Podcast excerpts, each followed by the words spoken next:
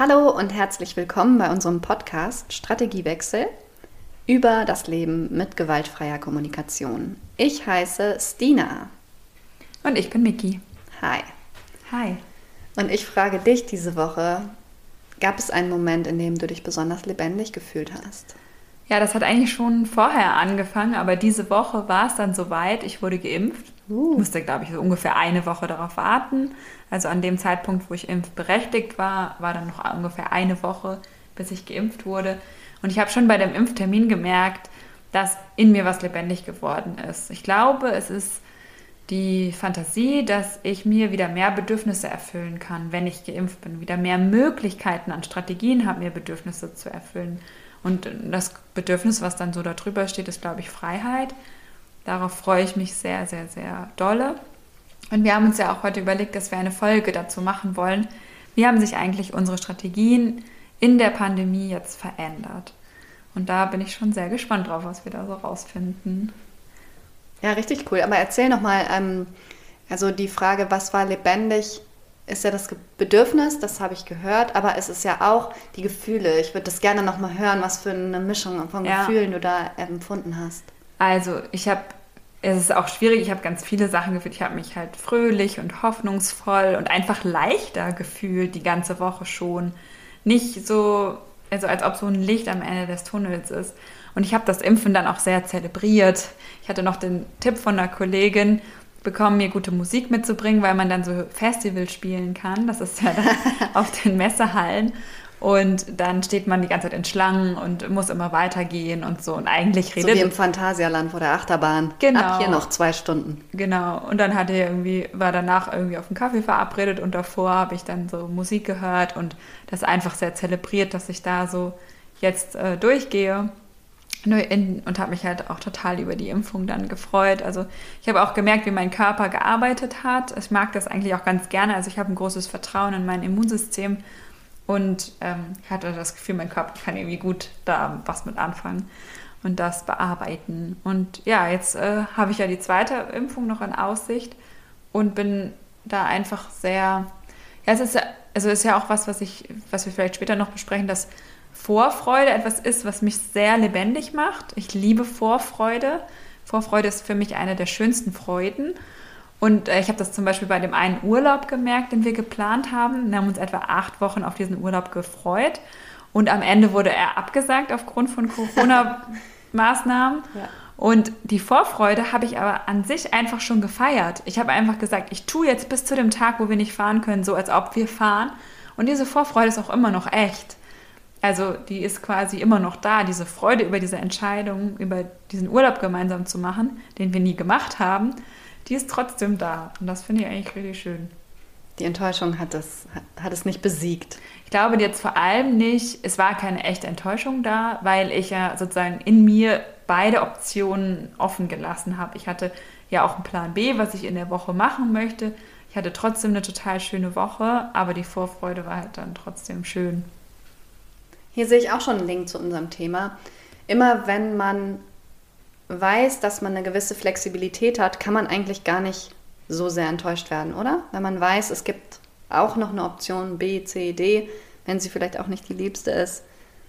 Ja, das ist auf jeden Fall eine super Idee, sich dann so Sachen zu überlegen, die, also etwas zu überlegen, was stattdessen das Bedürfnis, was man hat, zum Beispiel zusammen Zeit verbringen, dann erfüllen kann. Und das kann man ja auch nur, wenn man sich diesem Bedürfnis klar wird, sozusagen. Ja. So, jetzt aber nochmal ein, zwei Hinweise zu unserer letzten Folge. Äh, wir haben mit ähm, Trompete Rücksprache gehalten. Wir haben Feedback bekommen zu diesem Spitznamen und wir haben ihn selber auch nochmal gefragt und er war nicht ganz zufrieden. Ich bin ein bisschen traurig darüber. Ich äh, finde den Namen wirklich richtig gut. Aber ich kann das ja dann einfach anarchisch selber was hat diese, dieser Name eigentlich bei dir erfüllt? Ähm, ich, ich finde Spitznamen an sich total romantisch. Ich habe mir mein Leben lang einen Spitznamen gewünscht, der so richtig deutlich von meinem Namen abweicht. Und tatsächlich ist es jetzt hier im Podcast auch das erste Mal, dass ich einen richtigen Spitznamen habe. Wobei es ja kein richtiger Spitzname ist, oder? Es ist einfach ein Name. Also es ist ja fast wie so ein Pseudonym jetzt, oder? Ja, aber genau das, das hat für mich immer diesen Reiz an Spitznamen ausgemacht, dass Menschen, die dich mögen, ihn auswählen, um damit etwas an dir hervorzuheben, was sie sehen. So wie ein Gebärdenname das er auch tut. Also es schafft für mich so Gemeinschaft und Zugehörigkeit und Verbindung und Freundschaft. Und ich hatte mich so gefreut, einen schönen Spitznamen für Trompete zu haben. Aber wir haben nochmal mit ihm gesprochen und es ist natürlich total okay. Er möchte fortan Harry genannt werden, nach Harry Potter, nicht nach Prince Harry. Er, er sieht auch ein bisschen aus wie Harry Potter. Ja, es ist total okay, genau. Also, Trompete wird Harry. Und der zweite Hinweis, wir haben erzählt von einem Podcast und haben den Namen nicht genannt. Und zwar heißt er GFK Helden. Das kann man so in die Suchmaschine eingeben, dann findet man das. Der Host von diesem Podcast heißt Peter Schmidt und kommt aus Regensburg, also ist ein Trainer ganz aus dem Süden. Es gibt im Moment nicht so viele neue Folgen. Ich habe heute noch mal reingeguckt, aber es gibt ganz viele alte Folgen zum Nachhören. Und der, äh, die Idee des Podcasts ist, dass es ein Interview-Podcast. Die Qualität ist leider nicht besonders gut. Ähm, aber der Inhalt ist gut. Und er interviewt eben verschiedene Trainer, also auch eine super Möglichkeit, um sich einen Trainer zu suchen, der einem gefällt. Wir haben auch einen Trainer so gefunden, den Gerhard Egger, der in Österreich lebt, dem wir, bei dem wir Online-Trainings gemacht haben zu GFK. Also ganz viele Möglichkeiten, die das eröffnet. Ja, und dann können wir starten. Du möchtest heute sprechen über Strategiewechsel in der Pandemie. Uns ist ja im Prinzip zu Beginn oder im ersten Lockdown aufgefallen, okay, jetzt sitzen wir hier, die Welt hat sich verändert und was hat sich sozusagen, im, wenn man das mit GFK versucht zu beschreiben, was hat sich verändert? Ganz viele Strategien sind weggefallen. Strategien, auf die wir uns total verlassen haben. Von ganz persönlichen bis total institutionalisierten, also sowas wie Schule oder Kita, diese Strategie, um Bildung, um Betreuung, um Arbeit zu ermöglichen, sind weggefallen. Und auch von ziemlich von jetzt auf gleich. Ne? Und am Anfang haben wir das alle noch mit recht ähm, positiven Gefühlen, glaube ich, ähm, verbunden. Und irgendwann hatte ich den Eindruck, dass es fast in so eine Wesensveränderung geht. Also dass die, die Strategien, die mich ausmachen, ja dann weggefallen sind und dadurch auch ich mich irgendwie ein bisschen verändert habe. Mhm. Ging dir das auch so?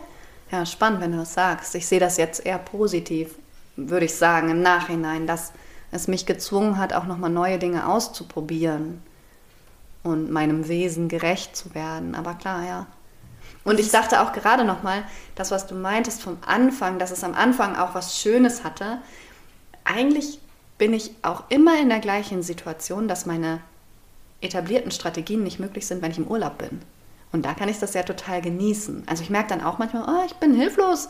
Meine normalen Strategien für Entspannung oder Kontakt oder Gemeinschaft oder Freundschaft sind gerade gar nicht erfüllbar, weil alle in den Sommerferien sind. Aber es hat ja auch was Schönes, weil dadurch anderes möglich ist. Und so ein bisschen war das Gefühl im ersten Lockdown. Ja, also ich habe den Eindruck, es gibt so, ich sage jetzt mal total platt, zwei Sorten von Menschen.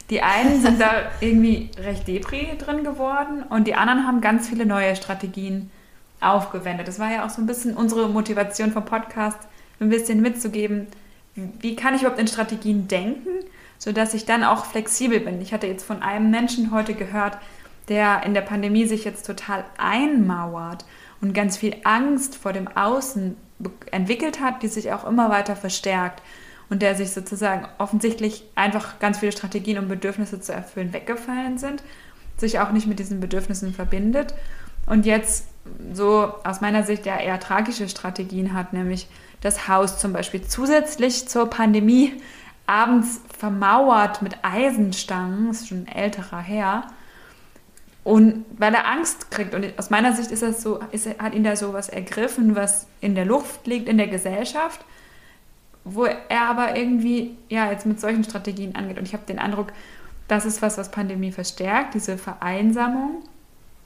Und vorher war man doch eher dann noch mal, hat man dann doch noch mal ein nettes Lächeln im Café bekommen oder gut, jetzt kommen wir direkt zu meiner Lieblingsstrategie, das Café, was ich ja für einen essentiellen Teil der Gesellschaft halte. Oder zumindest bei mir. Ich habe ja dann irgendwann rausgefunden, warum ich das Café so sehr vermisse. Nämlich weil es so viele Bedürfnisse bei mir gleichzeitig erfüllt. Also du warst nicht zufrieden, dir einen schönen Kaffee zu machen und ihn an einem netten Ort zu trinken oder dich mit mir zum Beispiel zu treffen und von mir einen gebracht zu bekommen. Das war es nicht. Du willst das Kaffee. Warum willst du das Kaffee so dolle? Ja, wobei wir haben ja dann einmal Kaffee gespielt. Da konnte ich ja hierher kommen zu dir und dann hast du quasi alles schon für mich zurecht gemacht. Ich musste nichts mehr dafür tun, ähm, außer, ja, im Café bezahle ich, aber ich musste keine weitere Energie aufwenden, außer Geld. Und in dem Fall war es ja auch so, ich musste nicht mal Geld, aber keine weitere Energie dafür aufwenden, dass es schön und zurecht gemacht ist und dass sich jemand um mich kümmert. Und das ist, glaube ich, das, was so entscheidend ist, dass ich halt in dem Fall eine ganz klare Rolle habe und nicht in der Verantwortung bin, es schön zu machen, sondern dass es für mich so vorbereitet ist. Und es ist dann auch noch ein anderer Ort als zu Hause. Das heißt, man kann vielleicht besser abschalten oder man hat ein bisschen Anregung oder man kann eine lustige Szene beobachten oder so am Nachbartisch. Ja, genau, ohne sich darum groß zu kümmern. Also auch um Unterhaltung muss man sich nicht kümmern, ne? Ja. ja. Und was war bei dir die krasseste Strategie, die so weggefallen ist? Ähm, ja, also ich tanze ja eigentlich Tango Argentino. Heißt das eigentlich Argentino? ich weiß es nicht. Ja, ist auch egal. Tango, Tango Argentino. Argentino. genau, ich glaube, äh, Tango, ich tanze Tango. Und ähm, das vor allem, also ich nehme keinen Unterricht, sondern ich gehe eigentlich ein bis zwei Abende in der Woche zu einem Tanzabend, zu einer Milonga. Und da erfüllt sich für mich so viel. Und es ist auch noch nicht so lange meine Lieblingsstrategie. Also ich bin auch noch total verliebt in diese Strategie. Es ist immer Abenteuer. Du bist noch in der Honeymoon-Phase ja, mit dieser Strategie. Ne? Total. Also es Bewegung, Körper spüren, das erfüllt sich da, Kontakt, ähm, Herausforderungen und Abenteuer, weil man nie so richtig weiß, was passiert, Genuss, mm, Kreativität, all das. Lernen, ganz doll lernen, aber auch Entspannung. Es hat für mich auch so was Meditatives, so eine aktive Meditation. Und dafür habe ich keinen Ersatz gefunden. Und ich trauere darum. Ich habe mit einem Freund von mir ein paar Mal dann in der Stadt Tango getanzt. Wir haben uns einfach Musik mitgenommen und sind dann mit dem Fahrrad rumgefahren und haben nach geeigneten Tanzböden gesucht. Und das war auch total schön. Wir haben im Park getanzt oder in der U-Bahn-Station und so. Und hatten da wirklich coole Abende. Aber dieses Gemeinschaftliche ist da natürlich nicht entstanden. Und ähm, ja, bisher habe ich keinen guten Ersatz gefunden. Ich hoffe da einfach, also an der Stelle merke ich auch, ich möchte sie nicht aufgeben, ich möchte sie nicht ersetzen. Ich trauere lieber, weil sie mir so viel wert ist.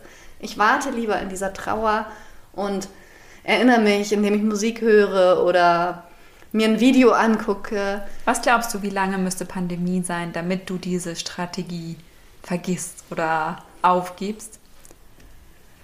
Ähm, ich glaube, ich würde immer an diese vergangene Liebe denken, mit ein bisschen Wehmut. Ja, das hat mein Leben wirklich sehr, sehr dolle bereichert. Wir haben ja dann manchmal Tanzpartys am Freitagabend hier zu zweit gemacht. In der Küche, genau. Oder in der Küche, auch teilweise mit deinen Kindern. Ja.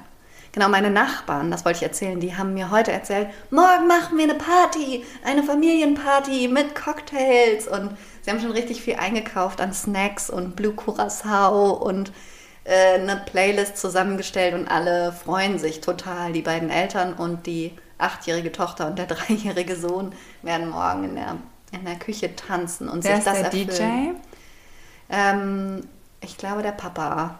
Es wird Metal-Musik gespielt, habe ich gehört. Das ist eine Metal-Party. Das ist eine Metal-Party mit Blue Curacao. Ich finde, es ist eine heiße Mischung. Es hört sich irgendwie nach einer 80er Jahre ja. ja, ja finde ich richtig super. Also diese Kreativität mitzubekommen, finde ich auch total cool zu hören, was Leute möglich machen jetzt für sich und dann auch feiern, finde ich total schön. Ich wollte noch mal ganz kurz meinen Weg mit dem Yoga beschreiben. Also ich hatte ja am Anfang den Eindruck, ich kann kein Yoga mehr machen, weil die Yoga-Studios machen zu. dann hatte ich so eine Phase, wo ich gemerkt habe, äh, wo auch richtig mein Körper sich umgestellt hat, wenn ich Lust hatte, Yoga zu machen, habe ich nicht mehr gedacht, ich will ins Yoga-Studio. Und daran habe ich eigentlich gemerkt, wie sich meine Strategien verändert haben. Sondern ich habe gedacht, ah ja, dann hole ich meine Matte raus. Das war sozusagen das Neue, ich würde gerne Yoga machen. Es war gar nicht mehr mit dem Studio verknüpft. Und jetzt bin ich aber gerade in so einer Phase, wo ich wieder merke, was das eigentlich erfüllt hat, dieses Studio, dass es noch viel mehr als nur Yoga erfüllt hat, nämlich auch Ästhetik, auch dieses wieder, was ist das eigentlich für eine Strategie, dieses in einen vorbereiteten Raum kommen. Irgendwie. Was für ein Bedürfnis meinst du? Ja. Fürsorge? Ja, wahrscheinlich. Ne? Das ich glaube aber auch, dass man sich dann viel besser konzentrieren kann, wenn man an einem Ort ist, der so speziell gemacht ist für eine Aktivität. Fokus, vielleicht auch ja. eine Unterstützung, einen Fokus zu bekommen. Ja. Genau, und ähm, ja, genau. Also jetzt merke ich das gerade wieder. Jetzt habe ich gerade wieder eine Phase, wo ich sehr darum traue, nicht in der Gemeinschaft oder im Studio Yoga machen zu können. Das mit der Uhr müssen wir auch mal gucken, wie wir das machen. Genau. Das ist meine Vogeluhr. Wir stehen dazu. Ach so, wir stehen dazu. Letztes Mal hast du sie nämlich aus dem Raum gebracht. Stimmt. das ist der Gartenrotschwanz. Naja, ähm, okay. Du wolltest noch von deiner Strategie, dir, dich zu einem Frühstück mit jemandem zu treffen, erzählen. Ja, genau. Aber das hast du, glaube ich, auch letztes Mal schon erzählt. Stimmt, genau. Dass ich mit Harry regelmäßig frühstücke.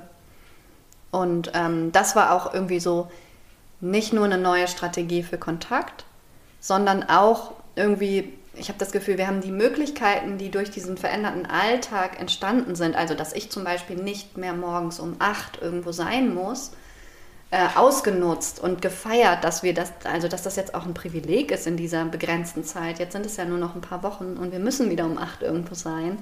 Und ich ähm, werde mir dessen jetzt nochmal so bewusst, dass das ja auch total schön war, dass sich manche Abläufe geändert haben und ähm, man so ein bisschen aus der Routine rausgekommen ist, die auch manchmal nervt. Ja, ich wollte auch noch erzählen, dass ähm, ich jetzt total gut Klavier spielen kann, weil ich an so vielen Abenden oder auch einfach viel Zeit hier verbracht habe und mich dann in meinen Pausen oft ans Klavier gesetzt habe. Und das war für mich auch Lernen, Entspannung, aber auch Gemeinschaft. Wir haben zusammen musiziert und so. Das war total cool und ich weiß, das hätte ich, ich wäre nie, ich hätte niemals diese Fortschritte gemacht, wenn ich nicht so viel zu Hause gewesen wäre. Richtig gut. Ich wollte noch mal von dem Gründungsvorhaben erzählen, weil ich glaube, da werden wir jetzt noch öfter drüber erzählen. Ja. Und das ist ja auch eigentlich durch die Pandemie entstanden, aus meiner Sicht zumindest. Denke ich, dass diese Gruppe, mit der wir uns jetzt seit Januar jeden Dienstagabend treffen, die hätte sich so nicht formieren können, die hätte sich so nicht finden können, wenn wir das mit echten Treffen gemacht haben. Und mal ganz ehrlich, wie viele Menschen gab es vor der Pandemie, die so eine Videokonferenz tatsächlich als etwas, also als ein gleichwertiges Arbeitstreffen anerkannt haben, sozusagen. Oder auch, also Skypen gab es in Fernbeziehungen schon vorher, aber ich würde sagen, diese Videokonferenz ist als Strategie tatsächlich sehr viel weiter in die Mitte gerückt äh, von allen möglichen Strategieauswahlmöglichkeiten. Und Stina und ich sind da in eine Gruppe geraten, mit der wir gerade Schule ganz, ganz neu denken und versuchen, eine Ausgründung bzw. Abteilung in einer anderen Schule zu gründen. Und da denke ich auch, also wir werden ja bestimmt hier nochmal darüber berichten, wie das weitergeht. Ich bin mir relativ sicher, dass das ohne die Pandemie nicht passiert wäre. Ja, also ich bin total dankbar über all die Angebote, die ähm, im Online-Format jetzt möglich geworden sind. Ähm, aus der Perspektive einer Mutter mit kleinen Kindern. Ich konnte im letzten Jahr im Verhältnis zu vorher an so viel mehr Fortbildungen teilnehmen als vorher, weil ich die Wege nicht hatte, weil ich es von zu Hause machen konnte. Und ähm, darüber bin ich total dankbar. Also ich fühle mich viel besser äh, integriert in alle extracurricularen Aktivitäten, weil sie nicht zu meiner Familienzeit wegnehmen, sondern so organisierbar sind, dass es vereinbar ist. Und das ist für mich wirklich richtig cool. Das war für mich immer schmerzhaft zu äh, entscheiden, ich kann daran nicht teilnehmen, weil mir meine Familie wichtiger ist, obwohl mir Lernen und Professionalität wichtig sind. Trotzdem entscheide ich es so und jetzt ist es mehr möglich, beides zu haben. Das ist echt toll. Und ich war sehr skeptisch am Anfang. Ich bin ja nicht so technikaffin und äh, liebe den echten Kontakt, äh, vielleicht auch deswegen das Tango tanzen und so weiter. Aber es ist natürlich vieles möglich.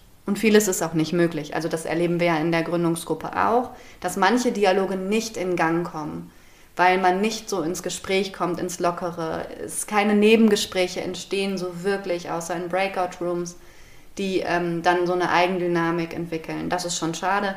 Aber wir wissen ja auch, dass es bald wieder anders möglich sein wird. Ja, das finde ich nochmal eine ganz gute Beobachtung. Also als einzige Strategie ist es oft eigentlich nicht ausreichend, aber es ist eine super Ergänzung und eine super Alternative, wenn etwas, wenn es sonst nicht möglich wäre. Und wir sagen nicht, es ist besser als der echte Kontakt, sondern aber es gibt eben Situationen, gerade in Familien, dass das einfach ganz viel möglich macht. Ja, und auch im schulischen Kontext muss ich sagen, hat das ähm, zum Teil eine Qualität in Gesprächen ermöglicht, weil einfach mehr Ruhe war. Ich weiß noch, wie ich in der ersten Woche immer gesagt habe zu ähm, einem meiner Schüler, ich nenne ihn jetzt auch mal irgendwie, ähm, nennen wir ihn auch Harry. Harry, ich stelle dich jetzt stumm. Diesen Witz habe ich irgendwie ungefähr 100 Mal gemacht, aber weil mir auch so danach war, dann, dass die einfach sich so zuhören, wie ich das wahrgenommen habe, wie sie sich zuhören konnten, als wir in der Videokonferenz waren. Ja, aber auch noch mal ein kleines privates äh, Gespräch unter zwei Augen führen zu können, ohne dass noch jemand rein und raus läuft oder sich jemand beobachtet fühlt. Das war ähm, auch total schön. Hm, und auch mit einigen SchülerInnen im Chat in, ins Gespräch zu kommen, die in Gesprächen immer total schüchtern sind, aber zum Beispiel in der Lage sind, irgendwie mal was zu schreiben, zu fragen und so. Meine Tochter ist ja Grundschülerin und geht jetzt seit einigen Wochen in den Wechselunterricht. Und um das leisten zu können, habe ich mich mit zwei weiteren Familien zusammengetan, ähm, mit anderen Kindern aus ihrer Klasse. Und wir wechseln uns ab und die Mädchen kommen abwechselnd in unsere Haushalte fürs Homeschooling. Und das ist auch eine Sache, die ich total feiere. Total auf ganz vielen verschiedenen Ebenen. Zum einen ist der Unterschied riesig. Die Kinder haben miteinander Spaß an den Aufgaben. Sie setzen sich morgens an den Tisch und sagen, kommt, wir spielen Schule. Und als meine Tochter alleine war, fand sie alles richtig schrecklich. Und es ist einfach so berührend und erleichternd zu sehen, wie fröhlich sie jetzt wieder beim Lernen sind und wie spielerisch es ist. Ähm, und was daraus alles so entsteht, das ist total schön. Ich bin super dankbar. Und ich bin tief berührt von, dass diese, diese ich habe es am Anfang schon gesagt, diese institutionalisierte Strategie Schule und Ganztagsbetreuung wegfällt von heute auf morgen und ich ein Netz habe, das das auffängt. Und zwar seit über einem Jahr. Wir hatten vor ein paar Jahren schon mal einen Kita-Streik, der hat drei Wochen, vier Wochen gedauert. Der kam uns unfassbar lang vor. Wir haben uns so hilflos gefühlt als Eltern in dieser Situation. Wir haben uns auch da zusammengetan, aber es war mit großen Gefühlen und viel Aufwand verbunden. Und jetzt ist da mit einer Leichtigkeit, sind da Alternativen entstanden und alle unterstützen sich gegenseitig, ohne nach dem Wozu sozusagen zu fragen. Das finde ich so schön, dass ich diese Erfahrung machen kann, in was für einem Netzwerk ich bin, dass ich nicht abhängig bin von der Institution, sondern dass trotzdem, also dass ich da trotzdem diese Gemeinschaft habe und diesen Halt und diese Unterstützung. Das ist wirklich so diese romantische Vorstellung von, es gibt dieses Dorf mitten in der Stadt, was sich um unsere Kinder kümmert. Ich muss jetzt aber trotzdem nochmal nachhaken. Das klingt ja alles so richtig cool und ich bin auch richtig beeindruckt davon, wie ihr das gelöst habt. Ich hatte ja auch gelesen, habe ich dir schon mal erzählt, dass die Universitätsschule in Dresden, das ist eine Reformschule, die sich auf neueste wissenschaftliche Erkenntnisse beruft, dass die auch gesagt haben, Lernen geht nur in Beziehung und nicht alleine und dass sie deswegen solche Kleingruppen für die ganze Schule gegründet haben, dass sie zu Hause geguckt, also das mitorganisiert haben, dass es nicht nur das, also die Initiative der Eltern bedurfte, sondern dass sie diese Idee gespreadet haben in ihrer ganzen Schule. Da ist bestimmt nicht jeder dabei, aber bestimmt viel mehr als in eurer Grundschule, wo ihr drei das für richtig gut haltet, ihr drei Familien. Ihr seid aber nicht direkt am Anfang darauf gekommen. Du hast ja auch gerade schon mal selber gesagt, dass du es ist eine Phase gab, wo du mit ihr alleine gelernt hast. Wie, wie lange hat es gedauert, bis ihr diese Strategie entwickelt habt?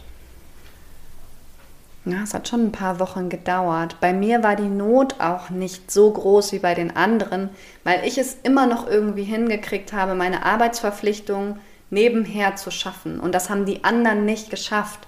Die können, konnten nicht gleichzeitig Homeschooling leisten und so arbeiten, wie sie es müssen. Und die haben sich dann zuerst zusammengetan und dann bin ich dazu gestoßen. Ah ja, kann es sein, dass es erst jetzt in der, seit, in der Schulschließung, die jetzt seit Dezember war, ne? also in der zweiten großen Schulschließung? Ja, genau. Und am Anfang waren ja auch alle noch total verunsichert darüber, wie halten wir denn jetzt überhaupt den Kontakt. Und da hat man sich ja irgendwie miteinander eingegroovt. Ja, und da war es ja auch nur diese Phase von März bis Sommer, bis zu den Sommerferien, wo man dann dachte, okay, nach den Sommerferien ist alles wieder normal. Und ja, genau. Ja. Und natürlich muss ich auch nochmal sagen, ich erlebe bei meinen SchülerInnen natürlich, dass sie genau dieses Netz nicht haben. Also dass Schule unfassbar viel erfüllt hat. Zum Beispiel Bewegung. Alleine der Schulweg und die Pausen haben, ein, haben Schritte ermöglicht, die die Kinder jetzt nicht mehr machen und wo auch keiner dafür Sorge trägt, dass es gemacht wird. Ja, das erlebe ich auch. Also wenn wir die jetzt wiedersehen, dass sich manche Kinder richtig verändert haben in dieser Zeit, in diesen drei Monaten. Fünf Monate sind es jetzt schon fast, ne? Ja. Mit diesem Monat. Ähm. Oh, ich möchte von Dungeons and Dragons erzählen. Ah, ja, das, das ist, das ist die Strategie, die mich am meisten überrascht hat. Ich hätte, also irgendwie ist es ja vielleicht naheliegend, dass man manchmal denkt, ah, wenn ich jetzt, äh, keine Ahnung, wenn, äh, wenn jetzt Pandemie wäre, dann würde ich ganz viel Klavier spielen. Das ist vielleicht so ein naheliegender Gedanke. Aber Dungeons and Dragons ist zu mir gekommen, ohne dass ich das vorgeplant hätte.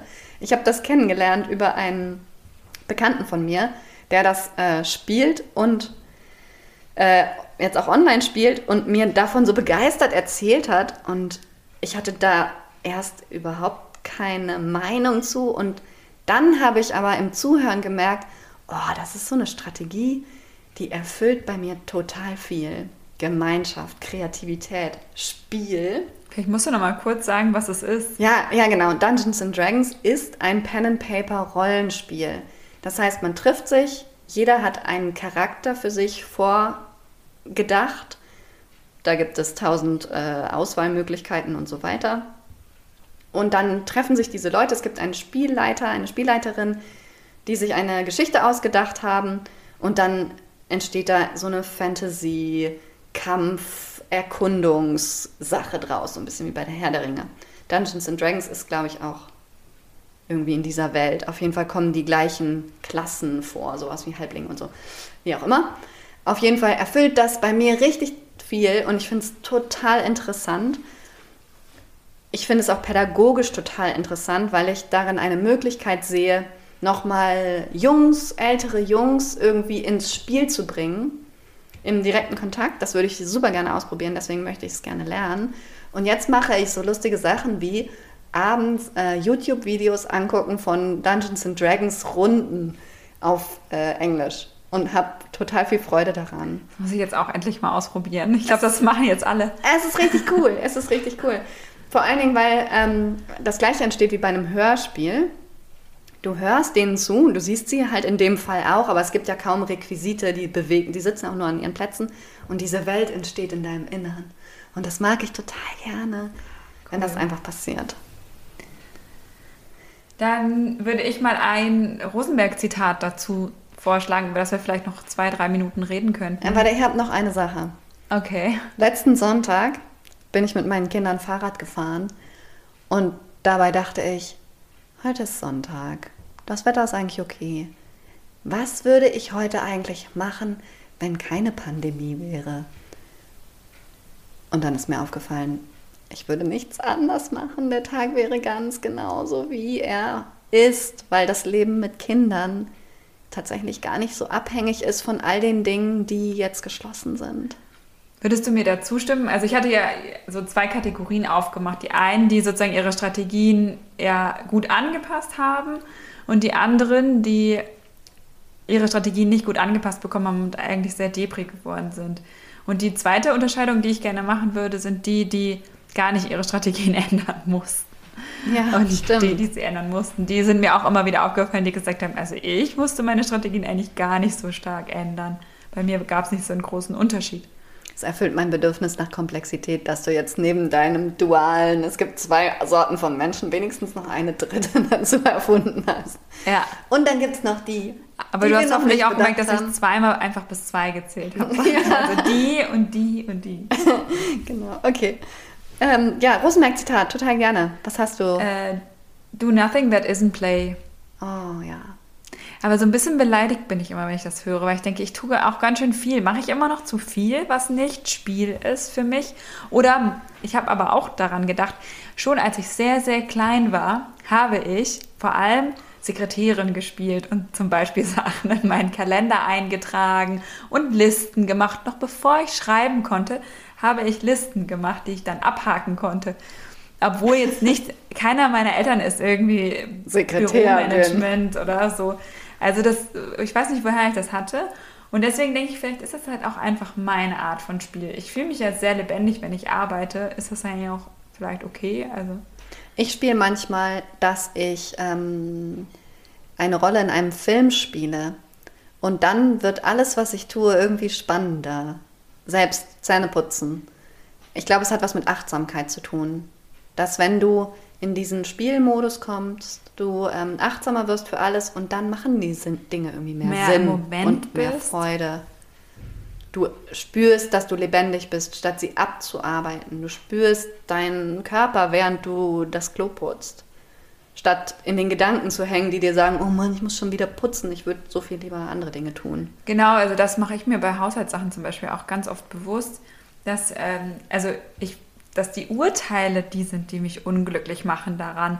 Weil solange meine Gedanken sind ja frei, wenn ich die Spülmaschine ausräume, dann spüre ich die Bewegungen und anstatt das Urteil, oh, jetzt bin ich wieder die, die hier die Spülmaschine ausräumt. Und das hilft schon so viel, also weil ich halt auch eigentlich gerne beitrage zur Gemeinschaft und dabei Radio höre oder Podcast oder also wenn ich dann gut für mich sorge und auch für Gegenseitigkeit sorge, also nicht zu viel reingebe in die Gemeinschaft, sondern auch anderen etwas überlasse, gibt es ja trotzdem immer noch tausend Tätigkeiten, die einfach gemacht werden müssen, wo ich meinen Beitrag leiste. Und da denke ich auch oft, daraus kann man sehr viel Spiel machen. Also du stellst dir vor, dass ganz viele Kameras auf dich gerichtet sind, oder? Eine reicht.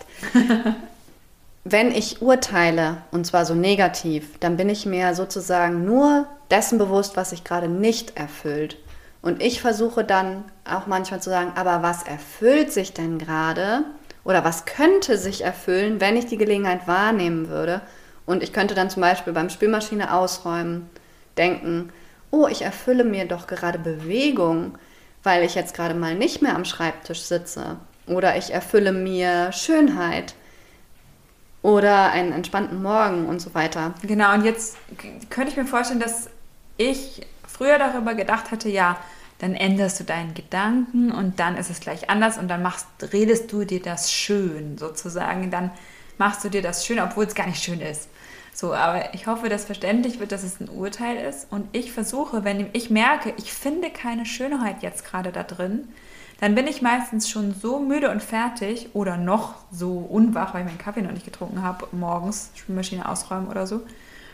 Dann höre ich sofort auf. Also ich mache es dann, versuche es erst zu machen, wenn die Energie auch dafür da ist und auch echt ist und ich wirklich mit diesen Bedürfnissen verbunden bin. Also auch die nicht in mir als Urteil zu formulieren, sondern tatsächlich gucken, ob ich das spüren kann, ob ich mich damit verbinden kann, sodass ich es wieder als Spiel mache, also als etwas Leichtes. Und ähm, genau, dass ich da versuche, wirklich hinzuhören. Und vor allem, wenn ich merke, ich spüre es nicht, sofort aufhören. Und ja. weil da, dann werde ich irgendwann ja wütend, wütend auf meine Mitmenschen, dass sie die Spülmaschine nicht ausräumen und so weiter.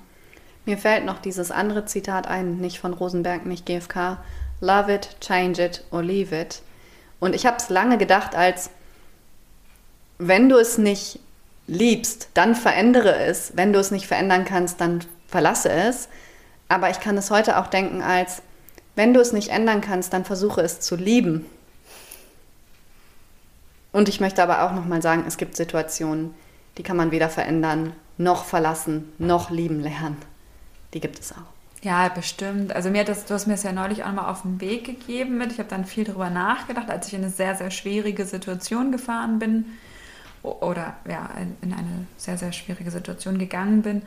Und ich, mir hat das da auch nochmal geholfen. Also das, ich habe dieses Leave it gar nicht so sehr als verlassen gesehen, sondern als loslassen. Also dass ich es, dass ich es loslasse, dass ich die Situation verändern kann und sie mir erstmal wieder nur angucke. Mhm, ja. Ja, Gut, das war's. Dann war's es für heute, ne? Ah, wir wollten noch einen ganz dringenden Aufruf machen. Wir haben eine E-Mail-Adresse und wir würden, ach so, das haben wir ja jetzt beim letzten Mal. Wir machen das jetzt immer am Ende, weil wir wollen ja ganz gerne von euch ähm, Geschichten hören oder Fragen. Und dafür haben wir eine E-Mail-Adresse und die heißt Strategiewechsel podcast at gmail.com. Und wir würden uns sehr, sehr freuen, wenn ihr mit uns in Kontakt kommt, indem ihr uns ja, einfach schreibt und der, vielleicht ist die Frage diesmal, welche Strategiewechsel hast du in der Pandemie vollzogen? Ja, und mal gucken, wie lange die noch geht. Ich bin sehr gespannt. Ja, wir müssen bald releasen, Niki, damit es noch in der Pandemie stattfindet. Das wäre, glaube ich, schlau, weil sonst ist bestimmt wieder eine ganz andere Zeit da draußen. Danke dir. Ciao. Ciao.